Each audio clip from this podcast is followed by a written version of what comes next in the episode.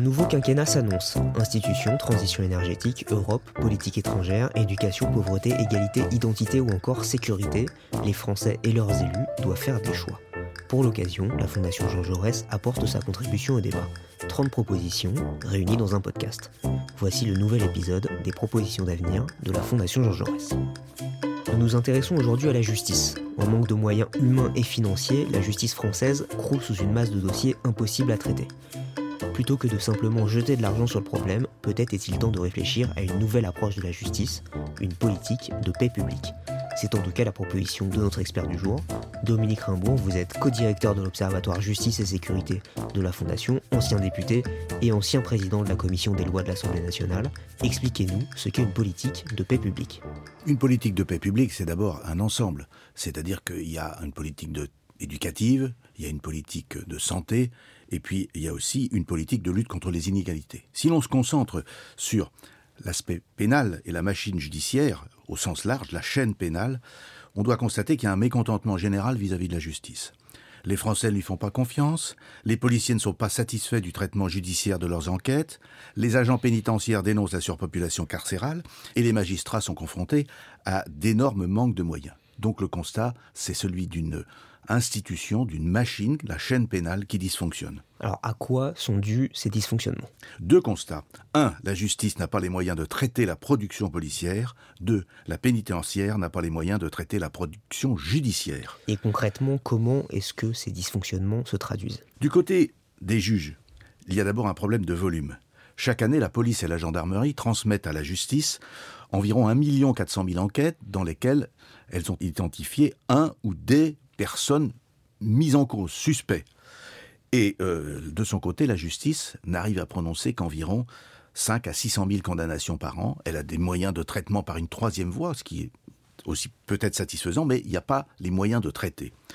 Et puis ensuite, il y a un problème de rythme.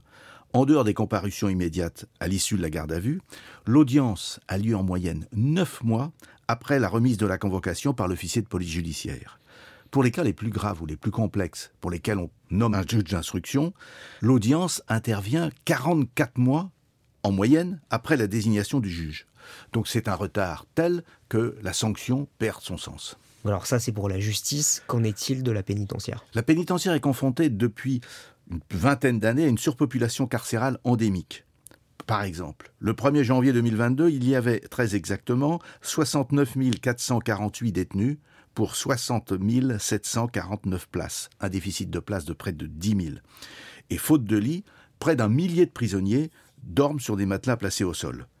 Non seulement la pénitentiaire n'a pas les moyens de s'occuper des prisonniers, des détenus, mais en plus, elle n'est pas en mesure de préparer leur sortie on demande à 600 conseillers pénitentiaires d'insertion et de probation de suivre 69 500 détenus, 12 000 personnes sous bracelet électronique et 160 000 personnes qui font l'objet d'une sanction en milieu ouvert, soit qu'ils ne soient jamais rentrés en prison, soit qu'il s'agisse de détenus qui font l'objet d'un contrôle à l'extérieur. Et dans ces conditions, la lutte contre la récidive n'est pas du tout à la hauteur. Et face à cette situation euh, qui n'est pas à la hauteur, quelles sont les solutions que vous préconisez?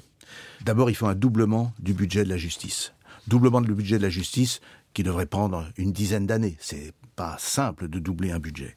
Ensuite, il faut mettre d'abord l'accent sur la récidive augmenter le nombre de juges d'application des peines, doubler le nombre de conseillers pénitentiaires et de probation, améliorer le suivi des courtes peines, qui sont les peines les plus difficiles à suivre, parce que ce sont des gens souvent très désinsérés, mettre en place un système de sortie avant la fin de la peine par le biais de réduction de peine, réduction de peines qui sont révocables, mettre aussi en place des libérations conditionnelles d'office à deux tiers de peine, tout aussi révocables, sauf avis contraire du juge d'application des peines, et à l'extérieur, associer les services de police et de gendarmerie au contrôle de certains sortants de prison au profil inquiétant ou plus exactement qui peuvent être insérés dans une carrière délinquante, c'est difficile à dire, dans une carrière délinquante de qualité. Alors est-ce que ça peut être fait rapidement? Oh ben, D'abord, il y a un intervalle.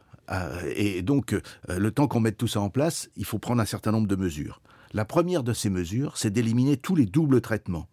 Lorsqu'une sanction administrative a été prononcée, il est inutile de ressaisir le tribunal. par exemple Eh bien, chaque année, dans les 600 000 condamnations, il y a 75 000 condamnations pour conduite sous l'emprise de l'alcool sans accident. Les auteurs font l'objet d'une suspension de permis et d'une perte de points. La suspension est prononcée par le préfet. Mais ensuite, on les reconvoque devant le tribunal. Et on n'a pas besoin de les reconvoquer. La sanction, elle est déjà tombée et souvent le tribunal y confirme la suspension de, permis. Le même raisonnement doit s'appliquer à une autre délinquance, la délinquance économique et financière. C'est très difficile pour les tribunaux de juger ce type de dossier. Ça nécessite des grosses enquêtes, alors que bien souvent, il y a une sanction administrative qui est passée. Fraude fiscale, il y a une grosse sanction administrative, et dans l'intervalle, même si je sais que c'est tout à fait critiquable, mais dans l'intervalle jusqu'à ce qu'on ait les moyens de se doter d'une justice économique et financière très efficace, eh bien, on se contente de grosses sanctions administratives qui sont finalement aujourd'hui plus efficaces. Donc ça, c'est pour euh, la justice et la pénitentiaire. Qu'est-ce que vous proposez pour la police? Pour la police, on peut relancer la police de proximité mais à condition de ne pas en faire un simple appareil à enregistrer des plaintes que parfois n'a pas les moyens de traiter. Il faut que la police ait la possibilité d'être proactive. Prenons un exemple. Un boulevard urbain bien rectiligne, et euh, tous les vendredis soirs, tous les samedis soirs, il y a des courses de voitures, du rodéo urbain. Eh bien, la police doit pouvoir prendre l'initiative de provoquer une réunion avec l'adjoint à l'urbanisme, avec l'adjoint à l'éducation, et de mettre en place une chicane qui va mettre fin au rodéo, et puis d'essayer de mettre en place un traitement éducatif si ce sont de très jeunes gens qui s'amusent à ce genre de jeu dangereux et surtout un peu pénible pour les voisins. Bon, il y a quand même malgré tout un problème de confiance des Français dans la justice. Est-ce que vous avez des propositions sur ce sujet-là? Alors, il faut un système de peine qui soit à la fois lisible, visible et effectif, et qui soit organisé autour de trois grandes catégories de peines. La prison, le sursis avec mise à l'épreuve et l'amende. Les peines doivent être visibles. Au XIXe siècle, un sociologue qui s'appelle Émile Durkheim expliquait que les peines sont faites pour les honnêtes gens. Elles sont là pour montrer que les transgressions sont sanctionnées et donc renforcer la cohésion sociale. La prison est une peine aisément compréhensible et visible. Les mesures de suivi et de contrôle du sursis avec mise à l'épreuve doivent être tout aussi visibles, c'est-à-dire qu'il est nécessaire qu'il y ait régulièrement, de la part des procureurs, des communications sur le nombre de cas prononcés, la façon dont les choses sont traitées, de telle sorte qu'il y ait une confiance dans ces peines et que ce contrôle et ce suivi à l'extérieur soient perçus aussi comme une peine. Vous avez pointé au début de l'entretien le problème de la surpopulation carcérale. Quelle piste préconisez-vous pour ce problème spécifique? Il faut se contenter du nombre de détenus que l'on a aujourd'hui. Il est inutile d'espérer ou de vouloir incarcérer plus. C'est inutile parce que nous incarcérons dans la moyenne des pays occidentaux. Il faut donc lutter contre la surpopulation carcérale autrement, en diminuant le nombre de détenus et en le limitant au nombre de places. Il faut mettre en place donc un mécanisme qui s'appelle le numerus clausus inversé. Dès l'instant où un détenu entre en surnombre dans une maison d'arrêt, il faut faire sortir dans les deux mois un ou plusieurs détenus, suivant la situation de surpopulation, les plus proches de la sortie.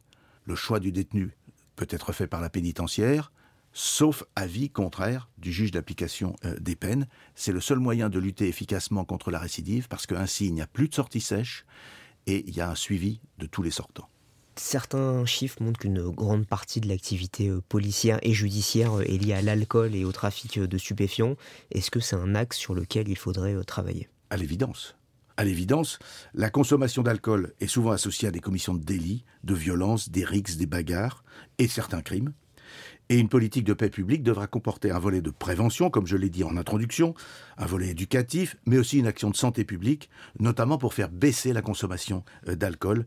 Et par ailleurs, aussi une politique éducative pour lutter contre un phénomène récurrent auquel on s'est attaqué récemment, ce sont les violences conjugales. En outre, il faut ouvrir enfin un débat public en vue de l'organisation d'un référendum sur la légalisation du cannabis. Merci Dominique Rimbourg. 30 propositions de réforme réunies dans un podcast, le programme d'avenir de la Fondation Jean Jaurès. Tous les épisodes sont à retrouver sur notre site jean-jaurès.org.